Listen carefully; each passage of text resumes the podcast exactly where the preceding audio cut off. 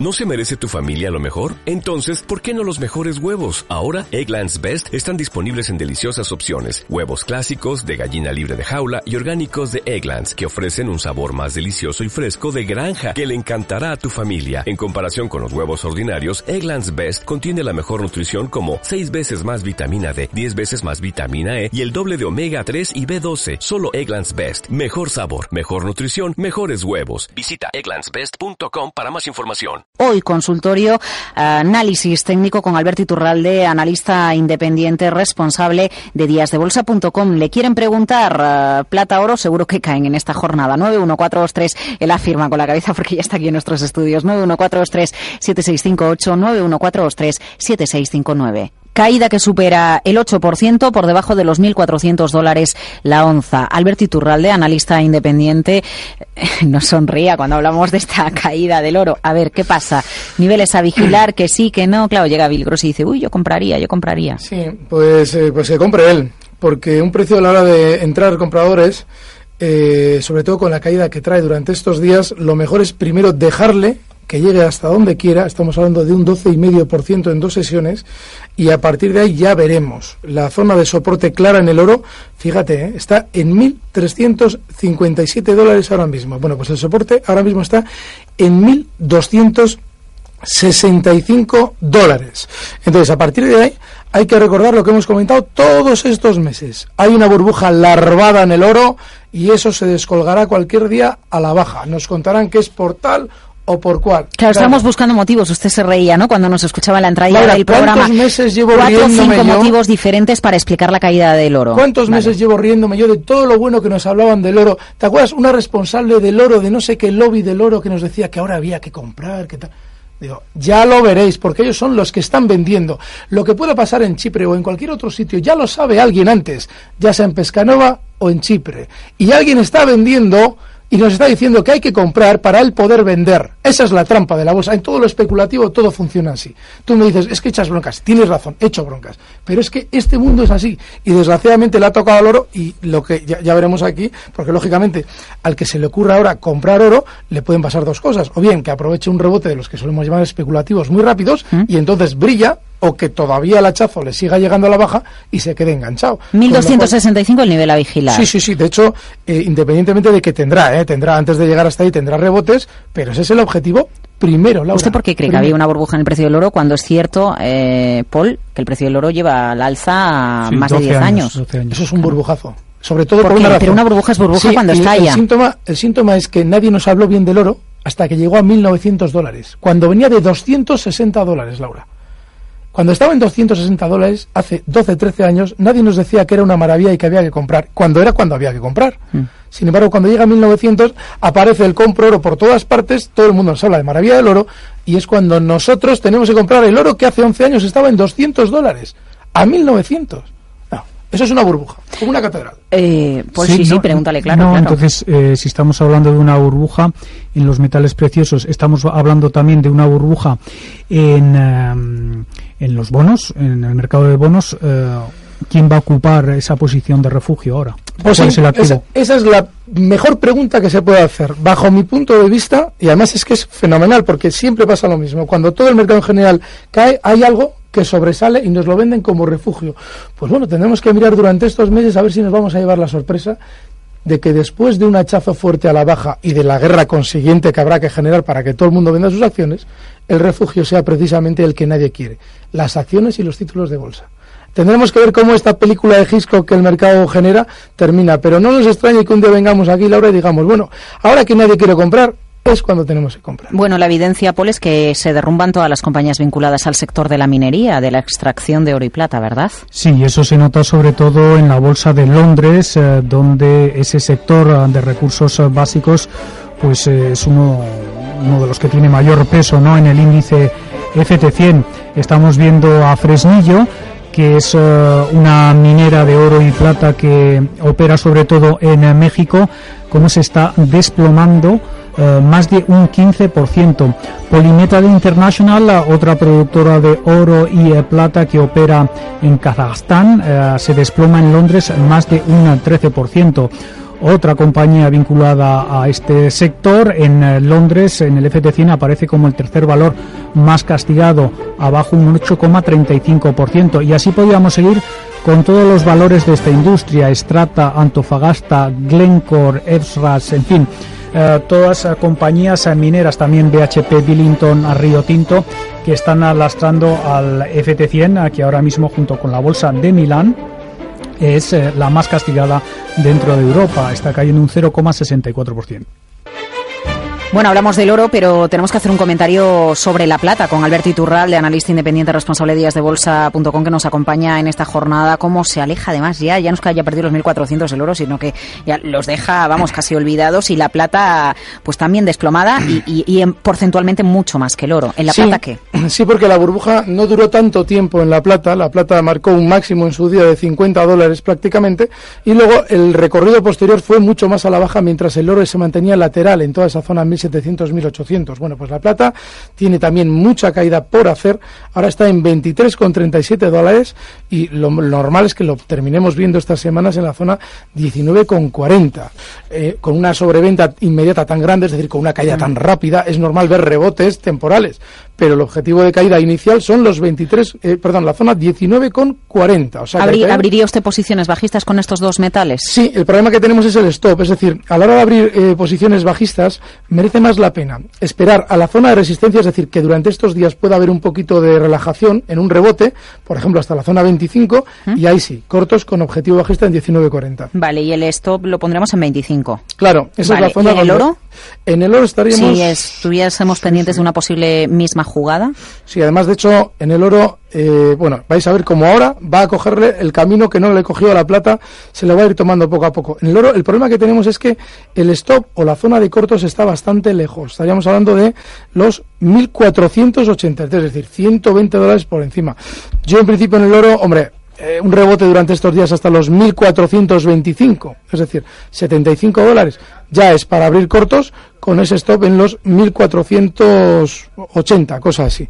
Y el objetivo bajista que hemos dado, 1.260. Venga, pues estas dos estrategias con el oro y la plata protagonistas. Protagonista cuando interviene usted en cierre de mercados desde hace algún tiempo. Eh, el caso de Amadeus. Ha llamado un oyente y dice, yo no puedo entrar, pero por favor que nos ponga al día de su estrategia con Amadeus. Y si quieren llamar y preguntarle a Alberto o arroba CD Mercados por Twitter o en los teléfonos habituales del programa, díganos. Pues fenomenal, porque la, en la última intervención comentabas, me decías, Laura, ¿puedes, me decías, Alberto, ¿puedes eh, actualizar la estrategia que tenemos con Amadeus? Pues muy bien, porque ha recortado hasta la zona de soporte, toda esa zona 20,60, 20,50 ahí comentábamos que era zona de reentrada y ha vuelto de nuevo a rebotar al alza, ahora está en 21,48.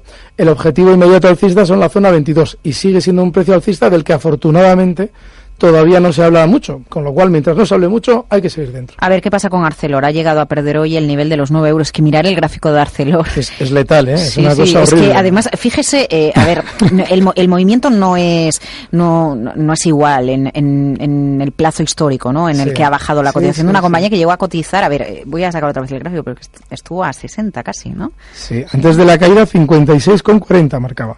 Eh, esto es como si, si, nos ponen aquí una inmobiliaria, un chicharro inmobiliario, ¿no? Pues lo entendemos, pero en el caso de Arcelor. Bueno, pues eh, fíjate, sucede lo mismo que hemos comentado con todos. Dentro de unos meses nos dirán que ha sido afectado Arcelor negativamente por tal o cual suceso. Es decir, cuando le vaya a tocar... Sí, a se dice que por China, porque crece menos China. Todo tiene la culpa China hoy en día, Laura, todo, todo tiene la culpa. Bueno, pues ya verás como de aquí a unos meses, cuando ya se haya, eh, y te caerá todavía mucho más, ¿eh? nos explicarán con más precisión por qué era para convencernos de que vendamos. Pero claro, nos van a convencer, vaya usted a saber dónde. Igual nos, nos convencen en cinco, está ahora en nueve.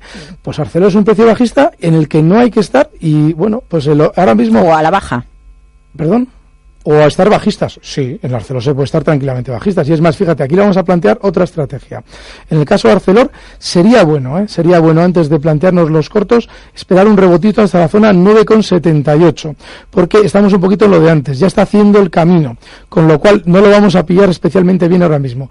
Pero el objetivo bajista ahora mismo de Arcelor, pues está, está rondando la zona 8,45 aprovechado o se puede aprovechar estos recortes que a veces le llevan por debajo de los 100 euros Inditex para entrar alcista en el título? Fíjate, fíjate, yo creo que este va a ser probablemente el que desencadene una caída fuerte en España, porque lleva haciendo durante meses un movimiento lateral y ha dejado ya la tendencia alcista que traía durante los últimos años. No tiene pinta de retomarla, de manera que yo más bien estaría con la escopeta cargada para abrir cortos, y esos cortos serían, si va perdiendo durante estas semanas, los 98 euros que son vitales para Inditex, ahí abriría esos cortos de los que estamos hablando con respecto a los demás, incluiría a Inditex con un probable objetivo bajista en 84. A esta le va a tocar también caer, ¿eh? Es que, es, bueno, es que este es todo lo contrario del gráfico de Arcelor. Claro, claro, pero, pero ¿sabes lo que ocurre? Que lo que ocurre enseguida, en cuanto cerremos el mercado, hasta ahora. Bueno, vamos a recordar los objetivos a la baja del oro y la plata. Si, bueno, una caída del 9%, la plata mucho más, está cayendo a esta hora por encima de los 10 puntos porcentuales. Don Alberto, ¿la recordamos, la refrescamos, le parece? Mm, muy bien. Eh, el oro, estábamos hablando de que es normal que ahora pueda tener un rebote temporal pero que el objetivo bajista durante las próximas semanas y meses serán los 1.265 dólares. De manera que, bueno, podríamos colocarnos bajistas en el oro si vemos que llega hasta la zona, rebotando hasta la zona 1426. El stop estaría en los 1480. Esto ha sido el oro y la plata. Comentábamos que el objetivo bajista está en 19,40. Bueno, pues si durante estos días lo vemos rebotar hasta la zona 25 dólares, es zona de cortos y objetivo bajista en 19.40. Venga, estupendo. Pues recordamos esos niveles. Vamos con el consultorio, ¿le parece? Con las llamadas. A ver, eh, tenemos al otro lado del teléfono a Joaquín de Madrid. Joaquín, buenas tardes. Buenas tardes. Díganos. Eh, vamos a ver con lo que está montando como material precioso parece que está eclipsando todo lo demás, pero hay una OPA de Welling a las puertas y yo quería preguntar por ella, que son tan amables. Fenomenal. Claro. Muy bien, aunque el valor real de Welling o libros, yo creo y creo que todo el mundo está por encima del ofertado en la OPA, la verdad es que viene de cinco y pico cuando salió la OPA la primera. Eh, se puso al valor de la primera OPA inmediatamente, lo superó ante las expectativas de que lo subieran, como así ha sido, ahora está en ese valor, pero mi temor es eh, hay varios escenarios ahora. Una vez pasada la OPA, puede dar marcha atrás el valor incluso bastante, aunque lo más probable es que en el... No tenga la menor duda, no tenga la menor duda de que esa OPA está acordada eh, con la compañía OPADA, es decir, y que en el momento en el que haya finalizado el proceso, quien no haya entregado sus acciones las va a ver caer con alegría. Con alegría. Sí, con alegría además. No va a ser caer, va a ser caer. Aunque en el medio plazo quizás vuelvan a su valor contable, que bueno, vayan a su valor contable que será alrededor de 13 euros, ¿no? ¿Qué, zona dice? ¿Qué zona ha dicho? 13 euros pueden alcanzarlo en medio eso, no lo, eso no lo veo yo, vamos, puede ser, ¿eh? pero no lo creo. Porque fíjese, están, eh, a la hora de dejar yo entrar a alguien a mi compañía para que me la compre, acuerdo el precio antes. Claro, alguien puede decir, bueno, eso no es así, porque las sopas son hostiles. Eso es mentira, las sopas hostiles no existen.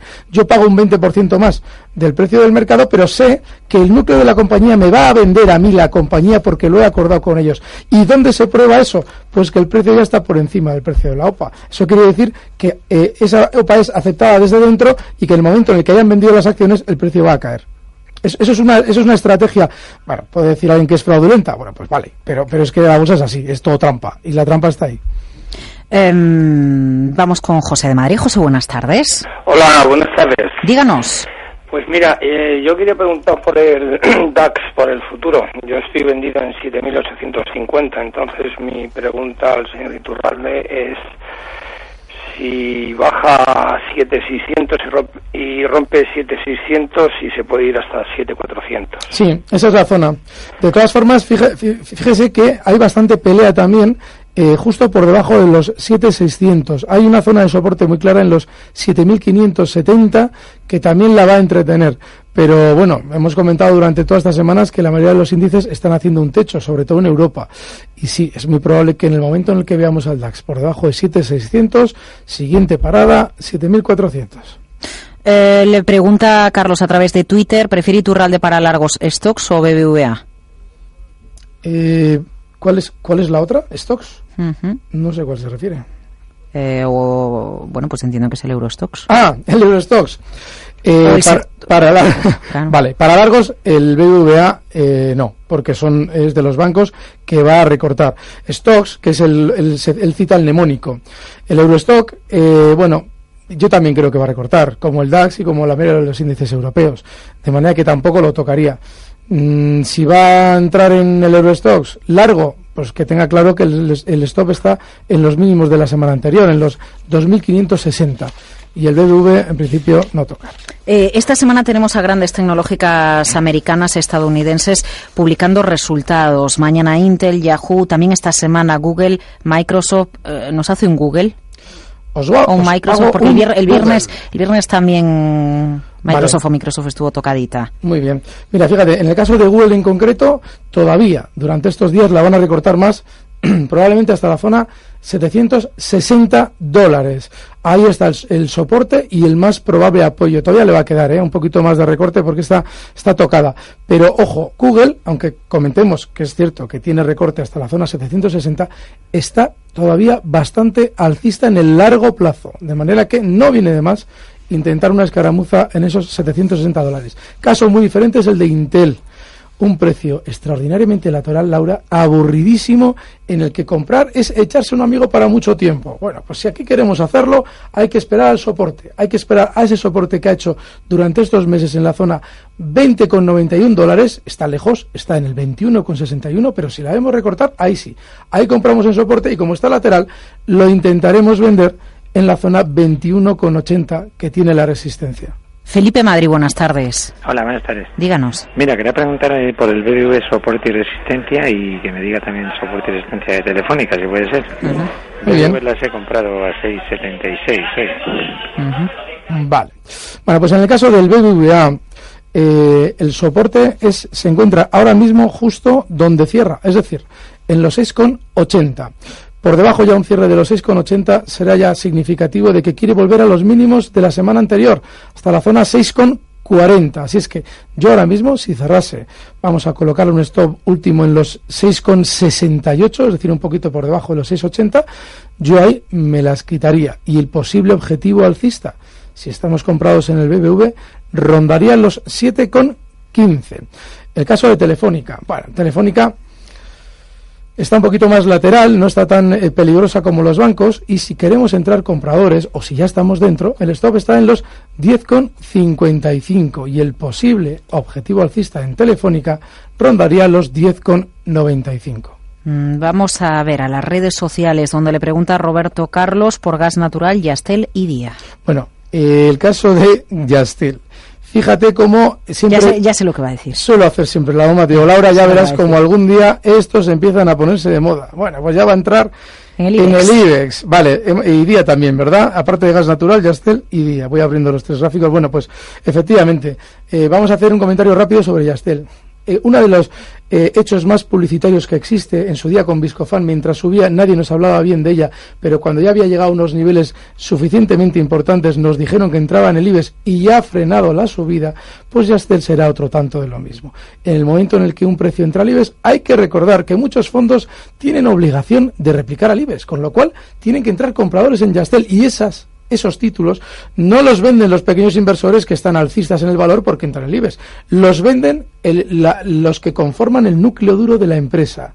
Lo que ha pasado en Pescanova es otro tanto de lo mismo. Bueno, pues aquí lo que sucederá es que Yastel seguramente vaya frenando su subida y en el momento en el que entre el IBEX probablemente ya empiece a recortar. Así es que especial cuidado con Yastel porque es posible que estemos tarde ya en la fiesta.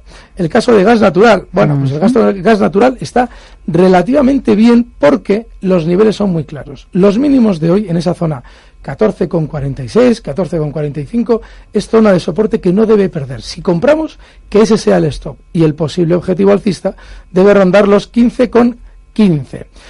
El caso de día, a ver, ya está. Bueno, comentamos durante estos días. Es posible que esté iniciando o intentando iniciar un nuevo tramo alcista dentro de su larga trayectoria alcista desde el año 2011. Bueno, pues si queremos entrar en día hay que tener muy claro que no debe perder los 5,44. Está ahora en 5,63, de manera que siempre que tengamos ahí el stop podemos intentar reincorporarnos y en principio el primer objetivo alcista, si todo va como debe, serían los máximos en 6,14. Antonio Alicante, buenas tardes. Buenas tardes. Díganos. Nada, agradeceros el programa y quería ver si me podíais hacer eh, comentarios sobre las tendencias de, Santander, si es que tiene alguna tendencia definida, SACIR y Popular, que es que anda bastante loco últimamente.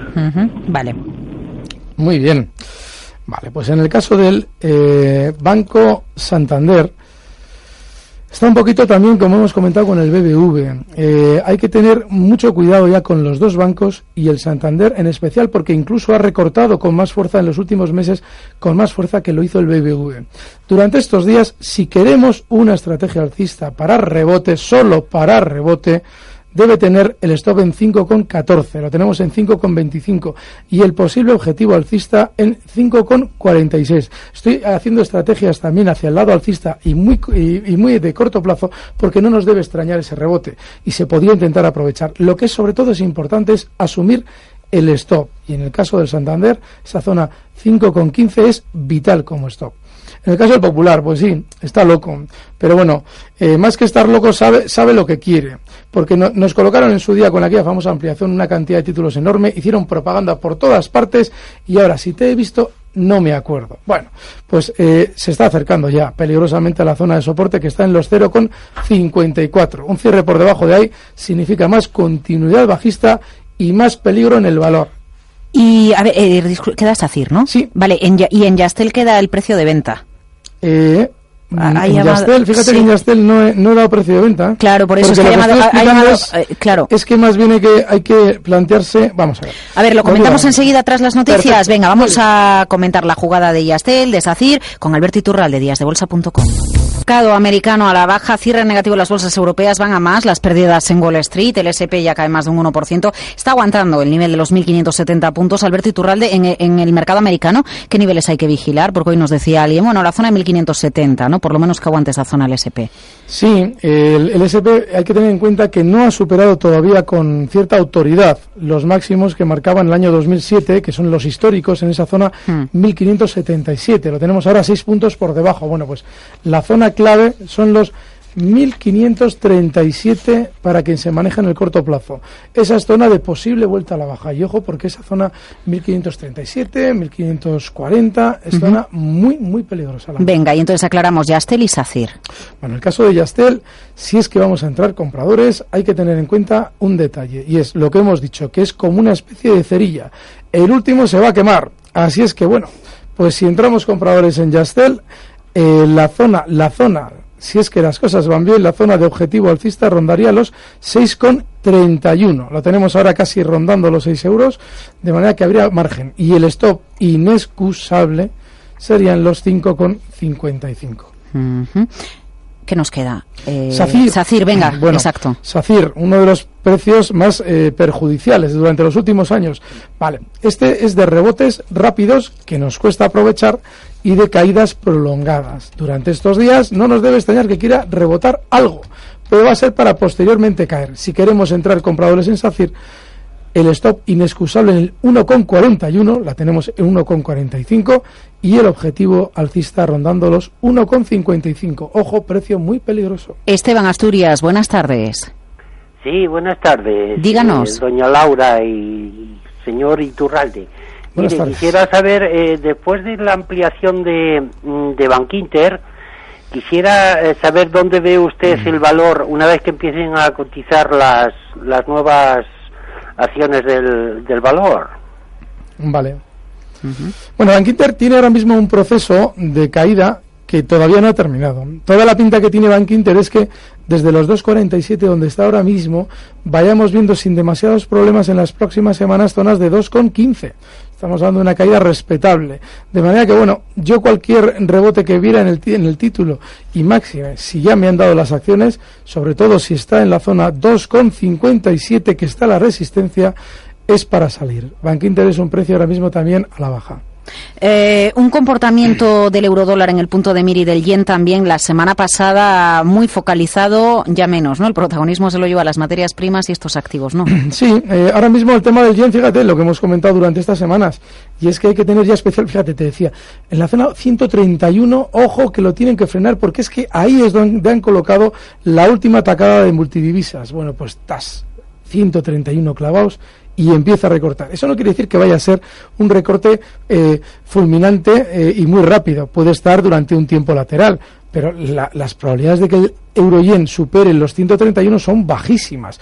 Con lo cual, ahora mismo, si tenemos que hacer algo, algo en el euro-yen, es más bien salir que plantearnos entradas al calor de toda la información positiva que nos justifica por qué ya ha subido desde los 93 hasta los 131 en la friolera de nueve meses. Así es que Euroyen hay que estar ya más al margen que pendientes. Y el euro dólar, pues otro tanto de lo mismo. Ha estado durante estos días rebotando con fuerza y ha tocado ya máximos en los 1.31, que es zona de cortos y stop para cortos también. Eh, don Alberto Iturralde, le agradezco desde díasdebolsa.com la claridad y firmeza con la que hoy ha hablado del mercado. Mm, ¿Se cumple o no se cumple el escenario? Porque ya sabemos que los escenarios se van revisando en función de los precios que se van marcando. Gracias por su compañía. Un fuerte abrazo.